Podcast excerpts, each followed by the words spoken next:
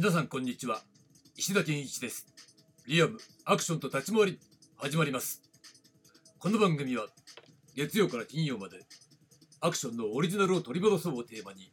アクションや立ち回りについてアクション理論研究者の石田が他では聞けない話もお届けしています。どうぞお付き合いください。今週のテーマはアクション4次元定義です。ということでねなんやらかんやら重々しく始まったアクションねと立ち回りなんですがまあね実はね先週の練習でねちょっとね怪我しちゃいましてね。だから先週はね1週間久々にね何にもしない。えー、ということが続きました。だけど第一率はね変わんない、え、なんでかっていうと食事をねきちんとやってるからっていうのと、え、これまでのトレーニングねもう基本的に良くないんだけど、えー、毎度毎度オーバートレーニング状態というね、そういう状態が続いてるんで、こう久々にね、こう休むとむしろね、えー、筋肉量が増えたりする。ね、そういう面白い現象があるんですね。で、当然ね、体脂肪が減るということで、まあ、もうちょっとね、腰直したいんだけどね、もう、休んでるわけにもいかないんで、ぼちぼちね、昨日あたりからトレーニングをね、再開したわけなんですが、昨日ね、実は、えー、いわゆる町内会のお祭りみたいなのがありましてね。でね、もう今ね、新しく引っ越した家の真ん前の通りが、もう露店がいっぱい出てね、お祭り騒ぎだったわけですが、なんとそこで、チャンバラショーがやるじゃありませんか。ね。しかも、もう、私のね、住んでる部屋から、ね、上からふって見れるようなところがステージ。まあじゃあちょっと行ってみるかと。言ってみたわけなんですがまあね、まあ、ダメなものはダメなんだけどさ、まあ、素人がやってるんでね。素人がやってるって言ったって実際はそれで商売してる人たちがそこでデモンストレーションやってるわけだからダメなんだけどねダメなものはね、うん、だからまあねでたらめ教えないでくださいって感じなんだけどさまあそれはいいや。まあそれなりに頑張ってやってはいたわけ。でそこでまあ気がついたことね。一つ、えー、ちょっと話しておくと要するにねあこの人たちは分かってないなっていうことと経験がないんだなっていうことをね感じたことがある。何かって言ったらそれはね簡単。加減が分からないのね、うん、それはさハンデがある、ね、アウェーなのはよく分かるよ。だって道路でやるんだからさそれやりづらいよね。それは当然分かります。だけどそういうさアウェーなさ環境でえー、自分たちのねそういうチャンバラみたいなものをさ表現するって言った時に、えー、何をやるべきかっていうことどこまでやるべきかっていうこと、うん、どっちかっていうとどこまでやるべきかっていうその加減が大事だと思うんですね。でその加減がパッと見たら分かってない。ででその加減のポイントはって言ったら一番大事なのは舐められないことなんですね。素人に舐められてダメでしょ。だってもともとアクションってね実際はやってないわけだからさ。それやってないのを、えー、間近で見られたらやってないじゃん当ててないじゃん戦ってないじゃん切られてないじゃんってことがバレちゃうわけだ。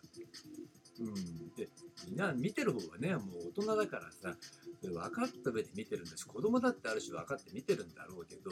それでもやっぱり舐められないためにはどうしたらいいかっていうことを考えてやる必要があるわけです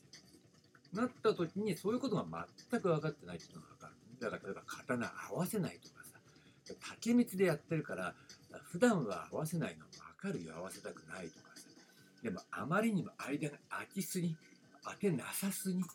うん、だからこういうとこでやるのってどうやるべき？間合いが広すぎるとかさ、うん、そういうこと何も分かってないですね全くのだからそういう表現に関しての素人なということが分かったっていうかね、まあダメなんだけどさ。うん、だからそこの加減が分かってない、分かる分かってないっていうところがやっぱりね、まあ、前、何年か前見たさ、某チームの子供賞なんかもそうなんだけど、まあ、そういうことが分かってないんだよな。うん、だから基本ができてないっていうのはそういうところにもつながってくるんだけど、まあそういう意味ではね、あダメなのを見てもね、ちょっと勉強になりましたよっていうことをね、シェアしておきましょう。舐められないようにどこまでやるかね要するにフルコンタクトなのか例えばねセミコンタクトなのかライトコンタクトなのかノーコンタクトなのかみたいなところ、うん、そういったのをね、えー、的確に選択して最低限舐められないようにやるっていうことが大事なんじゃないかなというふうに思いますよアクションっていうのはね。ということで、えー、今週のテーマなんですが今週のテーマはねアクション4次元定義ということでなんだよ4次元定義っていうのは要するにアクションの定義っていうのは、えー、一通りではできないっていうことね。でそれをいくつかに分類しててそれ全部これ兼ね備えないとダメだよねっていうことで揃えていったらまあ0次元も入れてね、まあ、5つなんだけどだからね5つなんだけど0次元も入れてまあ4次元までっていう形でね、ね分類してみましたということなんです。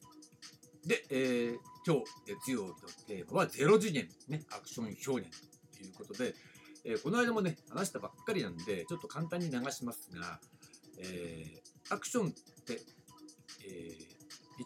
ー、なんで、一言で言っても、まあ、いくつかさ、実際は含みがある。それは異なった次元で展開しているものだったりするわけだよね。で、そういうものっていうのを考えたときに、じゃあ、えー、いくつ分かれるのっていうと、まあ、大きく分けたら3つです。